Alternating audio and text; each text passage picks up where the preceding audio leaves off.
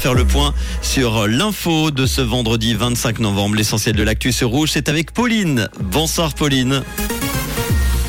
Bonsoir à tous. Une quinzième campagne démarre aujourd'hui contre les violences domestiques. Le coût global des accidents de ski ne cesse d'augmenter en Suisse et du beau temps attendu demain matin.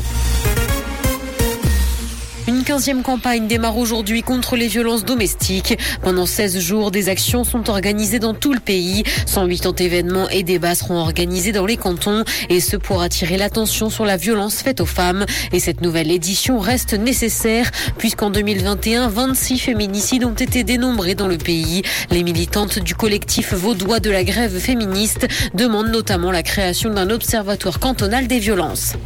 Le coût global des accidents de ski ne cesse d'augmenter en Suisse.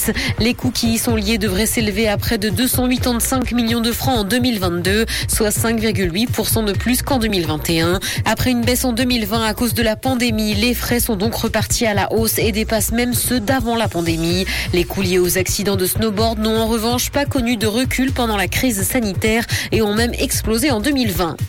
Gérard Wertheimer est en tête des plus grandes fortunes en Suisse. Ce Français installé à Genève est propriétaire avec son frère Alain de la maison Chanel. Sa fortune s'élève à 38 milliards de francs et serait en hausse de 9 milliards. Le classement a d'ailleurs été chamboulé par la pandémie ainsi que par la guerre en Ukraine.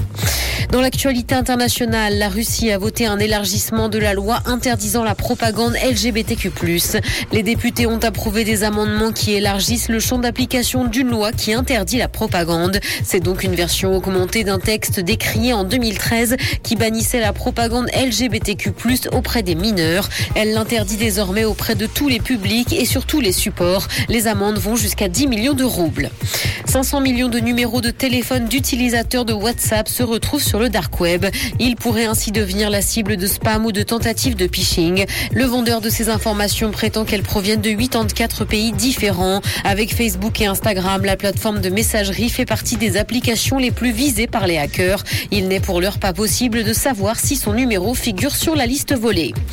Adidas enquête sur le comportement inapproprié de Kanye West. Le groupe allemand a décidé d'ouvrir une enquête après que le rappeur, avec qui le groupe a récemment coupé tout contact commerciaux, ait été accusé d'avoir présenté des images et des vidéos de nature pornographique à des employés d'Adidas.